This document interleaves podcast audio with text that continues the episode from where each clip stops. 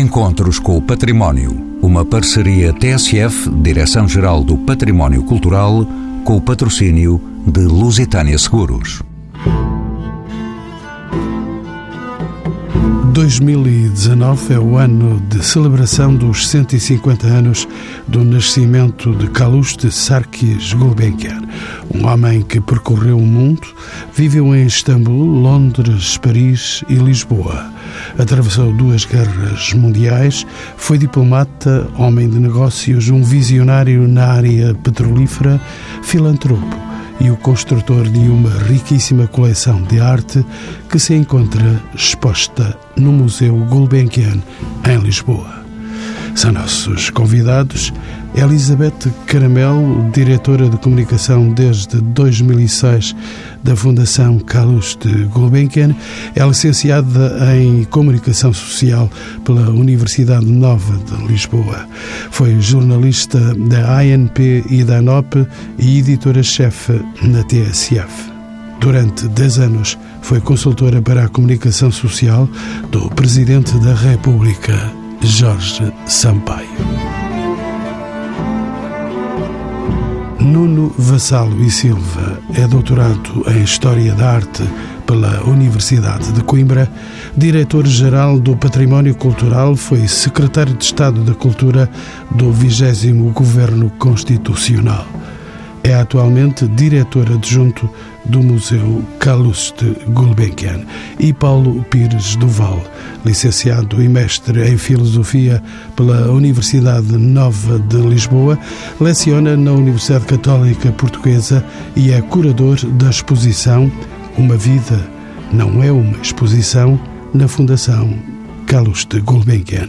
É comissário do Plano Nacional das Artes desde março de 2019. A quem pergunto quem foi o fundador da Gulbenkian, o homem que, diga-se, nunca expôs a sua vida foi um grande desafio e o título mostra como, pela negativa, a proposta é pôr em causa o que é que é uma exposição, principalmente da vida de alguém que nunca quis exposição. E, portanto, se é uma exposição, então não é uma vida, porque uma vida não se pode expor, há um reduto de silêncio e de segredo na vida de cada um de nós que não passa pelo fenómeno, pela luz, pela aparição pública, ainda mais em alguém como Gulbenkian, que se retirou sempre dessa vida pública. Então, se é uma exposição, não é uma vida. Se aquilo que queremos apresentar é uma vida, então não pode ser uma exposição no sentido clássico, uh, clássico do termo. De qualquer maneira, esta exposição tem holofotes. Tem holofotes e, e aponta para coisas que queremos dar a ver, que queremos uh, que os visitantes possam compreender para ir juntando pistas desses vestígios que uma vida deixa, mas dando espaço precisamente a que os visitantes criem uma imagem, refaçam a imagem que têm, sejam capazes de, ao longo da exposição, ir reconstruindo uh, a imagem inicial e, chegando ao fim, ficam mesmo com um póster, uh, levam até para casa e esse póster até tem quatro imagens de Gulbenkian, não apenas uma, uh, mostrando essa multiplicidade, essa complexidade de uma vida. Ou seja, dizendo que a tentativa de apanhar ou aprender uma vida numa exposição é impossível e por isso essa negativa e aquilo que queremos é quase uma espécie de jogo, numa perspectiva arqueológica em que vamos do mais recente para o mais antigo. Começamos até com as consequências da vida de Gulbenkian hoje, eh, na vida de muitas outras pessoas, apontando como eh, talvez eh, a maior ambição de uma vida é marcar outras vidas, de uma biografia é marcar outras biografias, e portanto começamos ainda no átrio com muitos testemunhos de pessoas que ou receberam uma bolsa ou vêm continuamente para este jardim extraordinário, ou aqui viram o seu primeiro espetáculo e decidiram entrar pelo ramo artístico. E depois então, entrando na exposição, entramos uh, nas fundações da Fundação, e nessas fundações da Fundação vamos encontrar o fundador. E nesse sentido começa pelo final da sua vida, pela morte, e vamos então aos poucos ir juntando peças de uma forma arqueológica, aprofundando e retirando camadas para que no fim chegando à data uh, que nos faz celebrar este ano os 150 anos, em 1869, o nascimento, quando refazemos o caminho de volta para o início, então também aí vamos reconstruindo a nossa imagem uh, sobre esta vida. E sobre isso nós iremos uh, dar passos, veremos de chegar do princípio ao fim e do fim para o princípio. Paulo Pires Val é o curador eh, da exposição sobre este Gulbenkian patente aqui na Fundação. Como sabe, Carlos de Gulbenkian nasceu numa família de abastados comerciantes arménios de Istambul. Como foram os primeiros anos de vida, e não vamos ainda para o fim, os anos de formação? Qual é que foi o seu percurso de vida? Foi em Istambul, como dizia, mas no âmbito de uma família arménia, portanto marcado por essa cultura arménia. Estou numa escola arménia e essa influência é determinante de tal maneira que neste final da exposição, que corresponde ao início da vida de Gulbenkian, quisemos deixar essa marca muito patente. Como a cultura portuguesa não está assim tão próxima da cultura arménia e não conhece tanto sobre a história da Arménia, quisemos deixar muita informação em cima de uma mesa que as pessoas podem consultar e ler com a calma toda que quiserem. Quisemos mostrar alguns dos livros também que Gulbenkian tinha na sua biblioteca e a biblioteca de Gulbenkian aparece ao longo da exposição como uma espécie de forma biográfica também e neste caso os livros de Gulbenkian sobre a Arménia. Essa referência é para ele determinante de tal maneira que vem a ser, por exemplo, em 1930, eh, presidente de uma associação eh, de benemérita para os refugiados arménios. Uma parte importante também da sua ação é construir, eh, permitir que se construa uma biblioteca em Jerusalém, nas comunidades arménias de, de Jerusalém, precisamente, e sabemos que essa relação até já é anterior à sua própria vida. Portanto, já era familiar. Essa relação, por exemplo, com Jerusalém já vem de trás. E nesse sentido, se há pouco lhe dizia que mostramos como uma vida ultrapassa os limites físicos dessa vida, também aqui quisemos mostrar que essa eh, relação com a cultura arménia é qualquer coisa que ultrapassa também o início da vida de, de Gulbenkian e ele inscreve-se nesse meio. Num meio, como dizia, de abastados comerciantes que tinham uma visão muito cosmopolita e que enviam o seu filho para estudar eh, em Marselha, porque tinham relações comerciais com Marselha, e depois para Londres, onde continuou os seus estudos no King's College. Portanto, essa consciência de um mundo muito maior que Istambul eh, tem muito a ver com a diáspora arménia, claro, e isso influencia uh, Gulbenkian. Aliás, dizer logo, uma das primeiras indicações que damos na exposição é a morte de Gulbenkian em 55. E morre em Lisboa, é cremado em Zurique e as suas cinzas são uh, deixadas em Londres, numa igreja arménia que ele manda construir anos antes, dedicada a Saint Sarkis e que guardam agora as suas cinzas. Um homem sempre raro uh, em toda a sua vida. Nuno Vassalo e Silva, bem-vindo de novo aos encontros com o património. Como sabe também, estamos perante um homem viajado e culto hábil perito financeiro, Carlos Gulbenkian reuniu uma fortuna avultada, podendo dedicar-se a uma das suas maiores paixões, a arte. No domínio da história da arte, o que significa de facto a coleção Gulbenkian? Numa frase única, podemos dizer a coleção corresponde a 5 mil anos de história da arte, mas é algo muito mais completo. A coleção é o, o, o, resultado de um percurso de um homem que começa a adquirir eh, no final do século XIX, que coincide com a grande expressão de grandes coleções, sobretudo europeias. De facto, é uma coleção quase de coleções, traz-nos obras maiores que são de referência na história da arte, vamos falar do Antigo Egito, a Grécia, toda a arte islâmica, depois poderemos voltar a, a falar, a China, Japão e sobretudo a arte do Ocidente do período medieval até 1900. Ele tem algumas obras posteriores até o período Art Deco, mas que não estão expostas, não têm a coerência, digamos que, da coleção. É como um palimpsesto de coleções. Carlos Gulbenkian preocupava-se muito com a proveniência das peças e temos obras provenientes de coleções imperiais, como os Habsburgos, coleções reais, grandes encomendadores e mecenas do Renascimento, como o Cardeal d'Este, com as tapeçarias de Júlio Romano. É um conjunto de obras que documenta este período, como eu estava a referir, de 5 mil anos eh, de obras de arte, mas sempre em redescoberta uma das eh, que ultimamente temos desenvolvido é redescobrir ou descobrir o colecionador. Não quer dizer, como hoje em dia alguns, eh, que é o curador, que é o criador de um percurso, mas realmente a coleção, além de ser um testemunho da história da arte, é também um discurso sobre Carlos Gulbenkian que nos deixou um deslumbramento e só estamos a começar ainda o programa. Paulo Pires Val, aposto que vai dizer-me que sim, que é possível, através do estudo dos objetos pessoais de Carlos de Gulbenkian, traçar as origens e os critérios de construção desta coleção de arte. De que modo, senhor curador? Uh, sim, julgo que uh, temos que fazer falar, e Lucien Febvre eh, escreveu sobre isso, temos que fazer falar os objetos e os documentos mudos. E uh, as obras desta coleção são documentos que devemos escutar.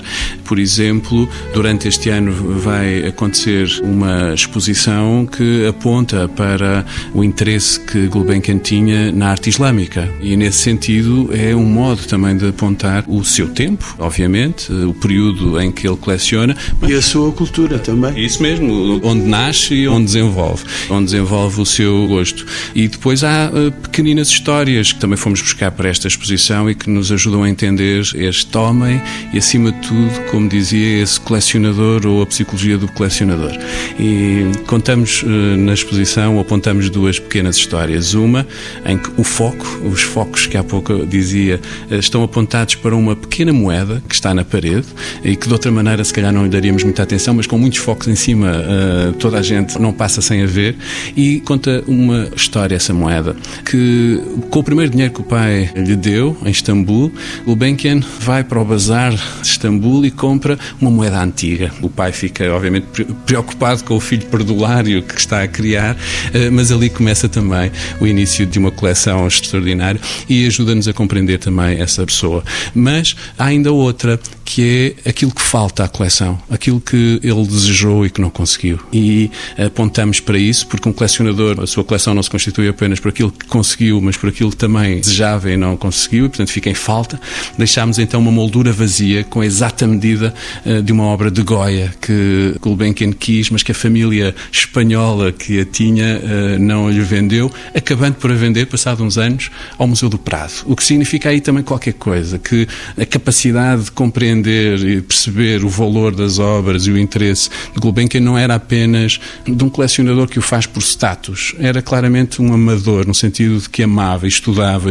Os cadernos de viagem mostram isso. Eh, nós publicámos para a exposição, em vez de um catálogo típico, um caderno de viagem, um diário de viagem de Gulbenkian, onde se percebe que estudava eh, nos sítios por onde passava, as obras que ia vendo, comparava-as com as suas, com aquelas que deseja ter e quer ter, e eh, percebemos então que é um estudo contínuo e permanente e, nesse sentido, também essa relação com o que falta, com o desejo nesta exposição fica clara, nessa moldura vazia, com a exata medida do retrato de uma condessa que ele não conseguiu. Como nós sabemos, as fortunas também não caem dos céus. Como sabe, Nuno Vassalo e Silva, Carlos de Gulbenkian escolheu viver em Portugal em 1942 e faleceu, como já aqui foi dito, faleceu em 19 1955. Foi desejo seu que a coleção de arte que reuniu ao longo da vida ficasse exposta aqui, neste mesmo local onde estamos a gravar este programa. É esta vontade a gênese do Museu e Fundação Carlos de Gulbenkian? Pergunto. Carlos Gulbenkian, que é um homem tão organizado, planificador, aliás, via-se como arquiteto de empreendimentos, a vinda para Lisboa não correspondeu a nada que estava uh, previsto. Foi uma sucessão de acontecimentos que nunca pôde controlar. Uh, muito rapidamente, pois o Paulo Pires falará melhor que eu, ele vem, Paris é invadida pelos exércitos nazis, vai, acompanha o embaixador uh, da Pérsia para Vichy, é declarado pelos ingleses como Technical Enemy, vem para Lisboa com o objetivo de ir para os Estados Unidos, como aconteceu muito na época, e deixou-se ficar neste país uh, neutral. Deixou-se ficar por uh, inúmeras razões. Uh, sentia-se muito confortável, como sabemos, no Hotel Avis, nos passeios que dava em Lisboa. sei que não, nunca falou português, mas que visitava o Museu Nacional da Arte Antiga com o tempo do Dr. João Couto, mas vamos para trás, foi sempre o seu desejo, e temos muitos sinais, que a coleção fosse reunida e fosse exposta. Já, um, talvez um dos mais importantes, antes mesmo de quando adquiriu, mesmo entre, entre as duas guerras, um terreno em Floral Street para fazer um anexo, um projeto do anexo para o museu junto à National Gallery, que contratou o arquiteto americano Delano, aliás, primo do presidente Roosevelt. E, anteriormente, quando em 1923 adquire a casa do Rodolphe Kahn, em Paris, isto é uma, um fato novo que que nunca estava publicado, foi através do Duvin que comprou e que encontrou a casa, ele já fez as obras a pensar fazer uma espécie de museu. Sempre teve a preocupação que as obras estivessem reunidas. Era um visionário. Ah, bastante, em vários níveis ainda hoje nos impressiona e dá-nos sinais de uma atualidade imensa na sua visão. Mas ele nunca terá dito que queria que o museu fosse a coleção em Lisboa. Mas a Fundação, e naturalmente, sabendo esse do ensejo da, da exposição, reunir as peças e as expor, que sempre foi um, um objetivo do colecionador, se bem que foi muito discreto ao longo da, da, vida, sendo com a sede da Fundação criada em Portugal, naturalmente, nesse momento, foi em Portugal que foi desenhado o museu para abrigar as suas coleções e que, aliás, foi depois toda uma manobra diplomática de conseguir reunir em Lisboa obras que estavam dispersas em Inglaterra, em França, nos Estados Unidos e também aqui em Lisboa, no Banco Espírito Santo, estava guardada a sua coleção de moedas de ouro. Elizabeth Caramelo, bem-vinda também aos Encontros com o Património a magnífica jornalista, a diretora de comunicação. Estivemos na mesma casa, Elizabeth. A Fundação Carlos de Gulbenkian tem uma missão, tem visão e tem valores. Quais são? É difícil resumi-los. De qualquer forma, nós, Gulbenkian, temos sempre a ideia de que somos o legado deste grande homem, não é? Tudo o que já ouvimos é um homem absolutamente fascinante, uma personalidade fascinante, com valores muito claros, com valores eh, muito específicos e que, no fundo, deixou esta Fundação em Portugal também para o bem da humanidade. É isso que a Fundação tem todos os dias presente, que é trabalhar para as pessoas, para a valorização das pessoas, para ajudar aqueles que mais dificuldades têm eh, na vida, não só do ponto de vista artístico, como do ponto de vista científico, do ponto de vista uh, da área de integração social, que é isso também uma área em que a Fundação trabalha muito, mas também na área educacional. Uh, Carlos Gulbenkian tinha esse espírito, é preciso ensinar as pessoas, é preciso que as pessoas façam com aquilo que lhes dão alguma coisa e que contribuam com isso também para a melhoria do mundo e, e é isso que a Fundação faz uh, todos os dias. Portanto, o legado aliás, como disse o Paulo Pires pode-se ver nestes vídeos que estão à entrada da exposição, aquilo que o legado da Fundação não há nada melhor que ouvir estes testemunhos, não é? Que no fundo são os valores da sustentabilidade, da natureza, do amor pela arte, do amor pela integração e pela inclusão das pessoas e no fundo pela sua valorização pessoal e universal. Elizabeth, como sabes, eh, nesta fundação existiu um concurso de arquitetura ou o projeto arquitetónico foi entregue a algum ateliê específico? Que grandes áreas compõem, de facto, esta fundação? Estamos a falar do inicial, não é? Portanto, em 1956 a Fundação foi criada por três grandes arquitetos portugueses. Ainda hoje isso é uma surpresa para quem nos visita, porque é de facto um grande, este é, é prémio, é monumento nacional, o, o, edifício sede e museu da Fundação, que foi criado em 1969, fazemos agora 50 anos, foi começado a construir ainda antes. Portanto, tanto estes três arquitetos, Rui da Toguia, eh, Pedro Cida e Alberto Pessoa, eh, foram três grandes grandes arquitetos portugueses que, na linha da modernidade, da arquitetura moderna, criaram este complexo. Ao longo do tempo, a Fundação tem vindo a atualizar-se, digamos assim, tem vindo a recuperar algum destes espaços. Foi criada em 1900, eh, nos anos 80, o Museu eh, de Arte Moderna, portanto, a coleção moderna, que é, é uma outra concepção, já é com um arquiteto britânico. De qualquer forma, todo este espaço que está eh, continuamente a ser valorizado e a ser recuperado é um contributo enorme, não só para a arquitetura portuguesa, como também para o património histórico do século XX em Portugal. Nós agora temos em curso um outro concurso, que é um concurso para o alargamento do Jardim Gulbenkian e para a melhoria da coleção moderna, vulgo Centro de Arte Moderna, como se conhece. Esse concurso está a decorrer, esperamos eh, terminá-lo em breve e ter assim a possibilidade de alargar o Jardim Gulbenkian uh, para uh, usufruto da população que aqui vem e que vem em grande número. Paulo Pires Vale e a dizer também? Que em relação ao projeto de arquitetura, que é extraordinário, eh, devo dizer que é um privilégio, um prazer imenso sempre que venho trabalhar aqui na Gulbenkian, até porque poderia ter sido feito ontem eh, e nós não dizemos que tem 50 anos. Há uma qualidade neste espaço que é, que é extraordinária. Deixe-me então, por causa do trabalho visionário que há pouco dizia, ou da, da, forma visionária de pensar, quando estava a fazer a investigação para a exposição, fui uh, ao arquivo ver também as fotografias da construção deste edifício. Aliás, uso, uso algumas na entrada da exposição exposição. E são uh, centenas, para não dizer milhares, uh, mas não apenas da construção do edifício, mas até anteriores, porque a Fundação pagou aos uh, arquitetos para irem ver no mundo edifícios de fundações e de museus semelhantes para aprenderem com essas boas práticas que se faziam.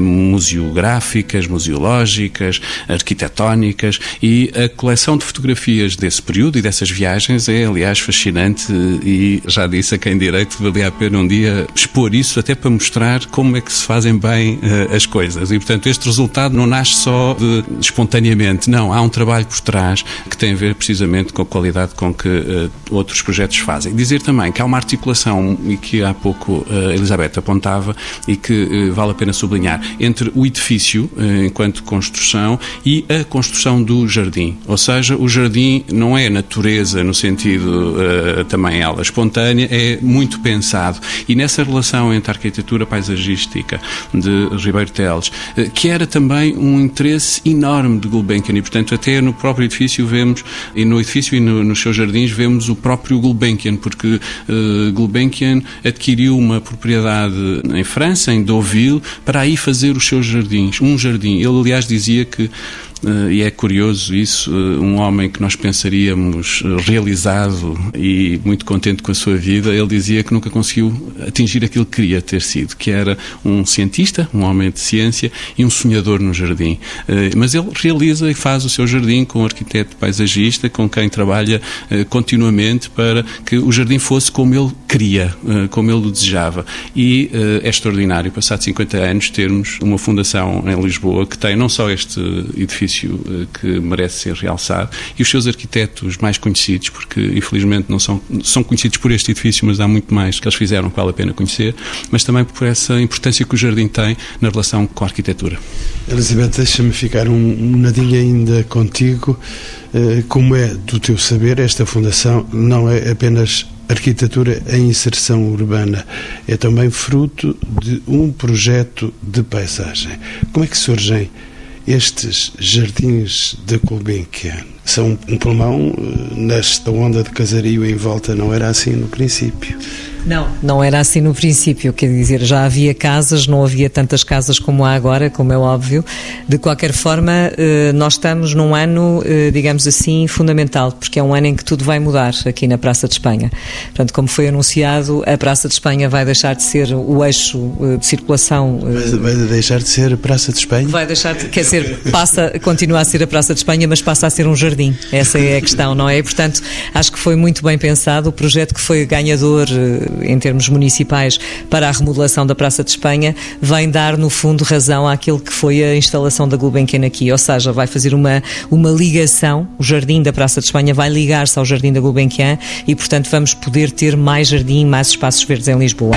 Isto só para dizer também que a ideia de paisagem, é aquilo que o Paulo Pires do Val já tinha dito, para Gulbenkian era muito importante a ideia de natureza. Tudo isto começou eh, a comemoração dos 150 anos, já falámos disso, mas começou com a edição de uma biografia encomendada pela Fundação há cerca de cinco anos, ainda no tempo do anterior presidente Rui Vilar, em que esta biografia diz precisamente isto, que Gulbenkian gostava muito dos pôr de sol em Monsanto, ia muitas vezes admirar a paisagem com a sua secretária, admirar a paisagem em Monsanto e ver o que podia ver dali, além do Monsanto, além dos caminhos do Monsanto, o casario, que não era tanto como é hoje e que, que gostava muito disso. E, portanto, toda a paisagem, tudo aquilo que era jardim, tem a ver também com a vida de Gulbenkian. Paulo Pires eh, do Val, outra chega? Era sobre, sobre Monsanto. Há, há muitas pequeninas histórias eh, nessa relação com Monsanto que Gulbenkian estabeleceu aqui em Lisboa. Uma delas é que quando o médico deixava e estava capaz, gostava muito de ir eh, de manhã cedo para lá, tirar os sapatos e pôr os pés no chão diretamente na relva. E outra à noite, que era na, na, na sequência disto que Elizabeth dizia, que era levar um telescópio para Monsanto e ver aí as estrelas uh, nas noites cálidas uh, de verão. Nuno Vassalo e Silva, esta casa é quase tudo. É museu, sede da Fundação, jardim, equipamento cultural e arquitetura com património integrado, betão aparente, bronze, uh, escultura, luz, pintura e tapeçaria. E por si só, em diálogo contínuo, criam uma especialidade de fruição única. Certamente esta é a pergunta mais longa que fiz na minha vida. Este monumento nacional contemporâneo também é património. Património em construção. Um património vivo. Aliás, Isabel Caramelo está muito melhor para explicar do que eu, porque a experiência se, da fruição da Fundação não é uma experiência, são múltiplas experiências. Eu acho que é um dos da riqueza, e falo como, como funcionário já há bastantes anos desta casa, mas também como uma pessoa que cresceu nesta casa. E a nível da experiência é só visitar o jardim, vir aos concertos, às conferências, eu nem consigo eh, acompanhar. Portanto, é a riqueza que, nós, que é a multiplicidade de experiências, as experiências de, até de, de, de, da parte da organização social, de, de apoio, toda a, a, que até indiretamente e diretamente eh, promove. Agora, de facto, agora regressando mais ao património do ponto de vista mais tra tradicional, eh, é uma casa riquíssima, porque traz essa grande tradição, que agora vou voltar, que a coleção insere na modernidade e projeta no futuro. Expressa um grande clichê, mas é uma vivência que nós temos o privilégio de assistir. E isso, de facto, como eh, provoca já uma exigência enorme da parte da Fundação, mas também esta capacidade de adaptação, de conhecer as funções, os desejos do, dos nossos públicos, utentes, todas eh, as, as que, que quisermos. E, de facto, o Parque Gulbenkian, que é o parque que não é a moldura da Fundação, é a grande sala, eh, talvez a maior sala que a Fundação tem, é o Parque Gulbenkian, é o acesso às multiplicidades de eventos, atividades, isto para não falar até na área que hoje podemos que falar digital, porque a área digital da Fundação, os, já os concursos, os concursos, podemos ter acesso a toda a coleção moderna através do digital, sempre não sendo a fruição do original, que não pode ser uh, posto em causa, é de facto a riqueza, só repetindo e, e, e referindo, salientando, a sua longa pergunta merece realmente, é uma longa e riquíssima experiência. Obrigado.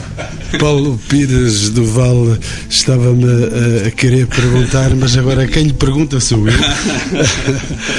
e, e, esta pergunta necessariamente cabe, cabe na sua obra e na obra que realizou aqui. Calusto Gulbenkian, uma vida não uma exposição está patente na galeria do piso inferior deste edifício.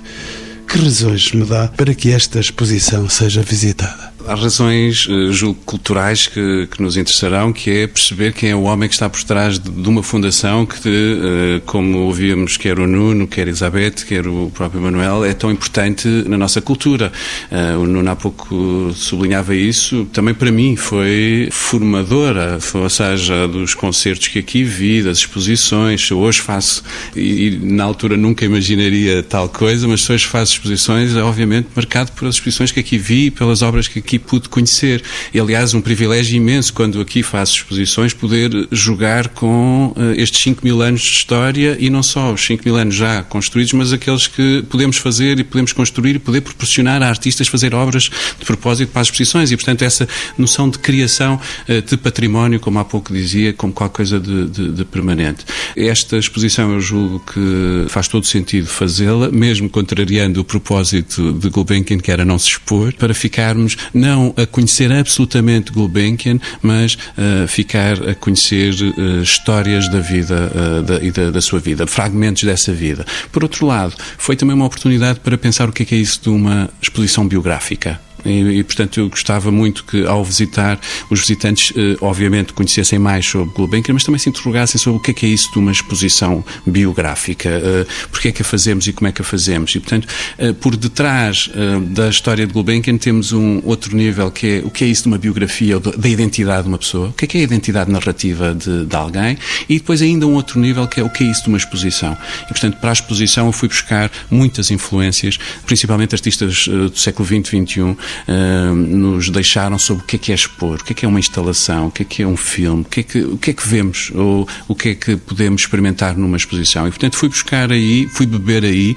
para agora refletirmos sobre isso e uh, dar a conhecer pedaços desta vida uh, para que cada um possa juntar, ligar estas peças de puzzle e ir construindo a sua imagem de Gulbenkian. Boas perguntas e longe de mim maltratar os meus convidados. Já agora dou-lhe a oportunidade de me fazer a pergunta ou de dizer aquilo que há momentos queria justamente dizer. Não, tinha a ver, disse nesta minha longa resposta também, disse uh, o que há pouco queria só acrescentar ao que, o Nuno, ao que o Nuno está a dizer, que é este privilégio de poder, como comissário, como curador de exposições, poder trabalhar com uma coleção que tem estes 5 mil anos e, portanto, poder pôr em diálogo uh, uma obra egípcia com uma peça de arte contemporânea. Portanto, essa capacidade de podermos uh, trabalhar com este património e num espaço como este é única e uh, um privilégio enorme para o nosso país termos esta fundação. Mais razões, Nuno Vassal e Silva, para que a coleção Calusto Gulbenkian em exposição permanente no museu, neste museu de que é diretor adjunto, deve ser visitada e revisitada. Porquê? Múltiplas razões. Não só porque é um, um testemunho de uma busca quase de beleza, porque o Museu Gulbenkian, estou a falar da que se chama coleção do fundador, depois queria dar uma palavra sobre a coleção moderna, porque eles estão, têm a mesma gestão, não estão fundidas, mas têm uma gestão comum é um, um local de, de serenidade, penso um local quase de, que permite uma reflexão nesta velocidade dos dias eh, que vivemos. Mas para além da excepcionalidade que é apreciar, não só do ponto de vista da, da fruição puramente estética, também algo que a coleção tem muito rico, que é a grande tradição do mistério, da execução nobre, os móveis que se combinam com as pinturas, as porcelanas, as miniaturas islâmicas que se combinam com o desenho interessado dos tapetes, a riqueza dos tapetes persas, e que procuramos, e a equipe do museu, sempre novas interpretações e novas leituras que fornecemos pistas ao visitante, mas o visitante também faz diferentes da vida, vale sempre a pena o regresso, encontra novas leituras. Uma, um ponto de vista que sensivelmente recentemente tem sido de uh, que se chamam as, as conversas, que é um de diálogo entre a coleção Gulbenkian com a contemporaneidade. Tem resultado a resultados que são diferentes, mas tem sido uma forma também muito interessante de projetar e ver como o legado de Carlos Gulbenkian encontra-se tão vivo. E um dos aspectos mais contemporâneos na sensibilidade do dia de hoje, porque vamos mudando, é a relação entre o Ocidente e a cultura oriental. A coleção Gulbenkian está cheia de pontes e que têm sido a ser reveladas nos últimos anos, não foi só nas últimas uh, décadas, podemos dizer, desde esta uh, relação que encontramos, desde a Rota da Seda, que surge nos objetos chineses, surge nos objetos feitos na Pérsia, surge-nos até nos objetos europeus do período. E outras que tentava visualizar, estamos na rádio, mas as imagens são poderosas, que permitem realmente uma redescoberta total da coleção. Aliás, temos também as conferências, as visitas, todas essas atividades, mas só a fruição individual já é sempre muito enriquecedora. Essa, essa visão de uma cultura global uh, e não nos ficar e numa altura como a nossa em que tantas vezes uh, se regressam os nacionalismos bacocos, uh, um museu como este ajuda a compreender precisamente o valor do outro e da cultura desse outro que tantas vezes maltratamos ou não sabemos integrar. E aqui aparece aparece integrada e portanto é acima de tudo um valor que víamos e podemos ver até na própria exposição na vida de Gulbenkian precisamente um homem internacional nesse sentido e complexo. E há pouco uh, falava da sua riqueza e temos uh, o petróleo e os negócios e o dinheiro, mas temos também o amor uh, pelos tapetes que ele estudou e sobre os quais escreveu e, portanto, temos essa complexidade e dar a conhecer essa complexidade sem a querermos tornar simplista, não é? Portanto, acho que é um dos valores que nesta exposição quis passar e que julgo que tem a ver com o próprio fundador, é esse de não queremos simplificar aquilo que não, não deve ser simplificado, sem que isto seja um problema. Não, é assim, nós não somos só uma coisa e, como há pouco dizia, podemos sair com múltiplas imagens ou refazer a imagem que temos de, de Gulbenkian, é neste sentido importante. Passar pela exposição significa também passar pela complexidade de uma vida. Elizabeth Caramelo, eh, quebra aí esse teu silêncio dor. Não, é que este, este, aquilo que o Paulo Pisval acabou de dizer uh, tem a ver um bocadinho com a forma como Gulbenkian também se apresenta aos olhos de todos, não é? Um bocadinho, até falando de Fernando Pessoa, quando ele dizia sou plural como o universo, eu acho que a personalidade de Carlos de Gulbenkian não se esgota em si mesma, não é? Ele era de facto plural e era um cidadão daquilo que nós podemos dizer hoje, um cidadão global no sentido em que um homem que com origem arménia nasceu em Escudar, na Turquia, e que depois passa pelo mundo inteiro negociando petróleo, comprando obras de arte, com dois, chega a, a Lisboa com dois passaportes, um britânico e um francês, acaba por morrer em Lisboa, a caminho de Nova York. Enfim, tudo isto quando ele dizia, ele próprio, ser um cidadão de parte nenhuma, não é? E isto é verdadeiramente interessante num mundo que hoje puxa pelos seus nacionalismos, pelos seus populismos, que não se entende entre si, não é? Quando há uma primeira-ministra britânica que diz ser um cidadão no mundo é não ser cidadão de parte nenhuma, eu acho que a, me, a memória, digamos assim, a própria história de Gulbenkian é uma história muito exemplar de como podemos ver como um ser humano consegue eh, construir durante toda a sua vida eh, duas vidas, no fundo, simultâneas como arquiteto de negócios e como homem de arte e como isso é tão enriquecedor para todos nós. Paulo, está-me a mostrar aí um texto. É sim, porque o diretor das comunidades armênias E é o comissário para, esta, para as comemorações de 150 anos, o Razmik Panossian. Uh, o Razmik escreve um texto neste catálogo, não um catálogo, neste, uh, neste diário de viagem que agora publicamos, o Facsimile, e o texto que o Razmik Panossian escreveu tem o título Sentir-se em casa em movimento. Essa ideia de que a casa não é apenas um lugar físico ou uh, não depende apenas de uma nação determinada, mas que se os valores estiverem lá, podemos também sentir em casa em movimento e nesse sentido eh, pode ser em Londres, em Paris ou em Lisboa ou em Istambul.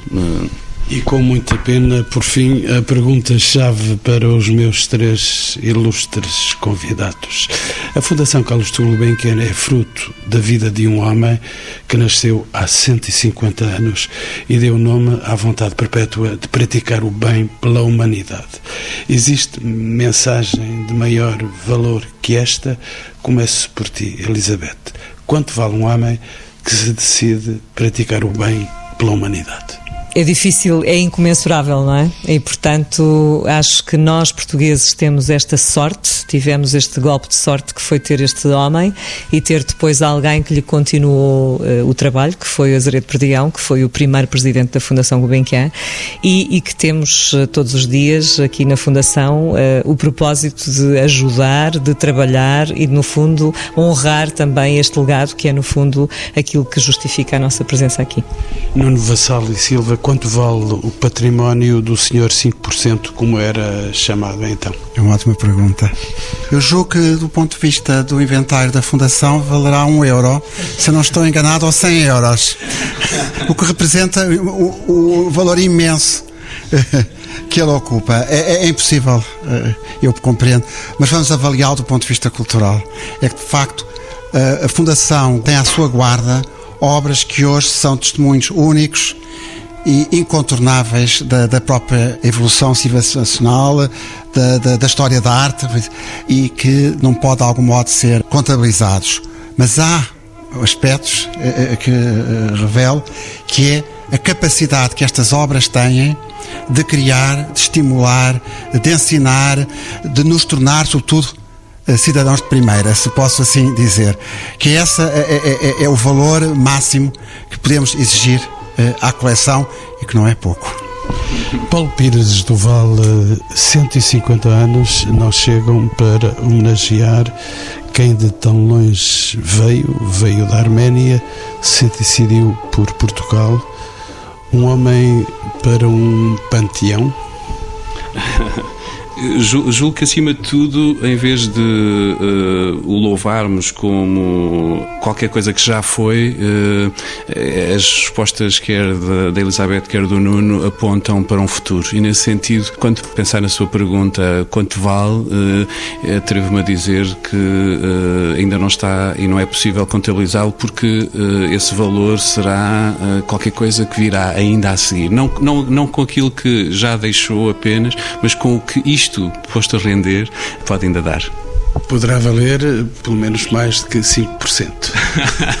vale muito mais, vale muito mais. E na vida de muitos, eh, e como há pouco lhe dizia, nestas eh, entrevistas de testemunhos, nós, nós percebemos, valeu muito, valeu muitas mudanças de vida, eh, valeu a possibilidade de, de avançar em estudos que de outra maneira não, não poderiam ter sido feitos e investigações que agora poderemos estar a receber o rendimento delas na, na nossa vida prática de todos os dias isto do ponto de vista da ciência.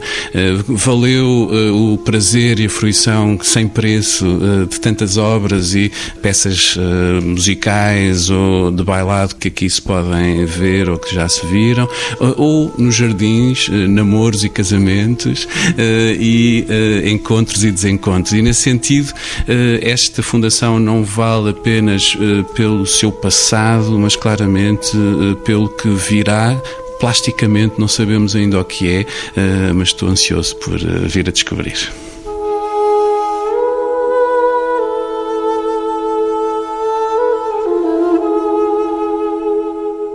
Encontros com o Património. Uma parceria TSF, Direção-Geral do Património Cultural, com o patrocínio de Lusitânia Seguros.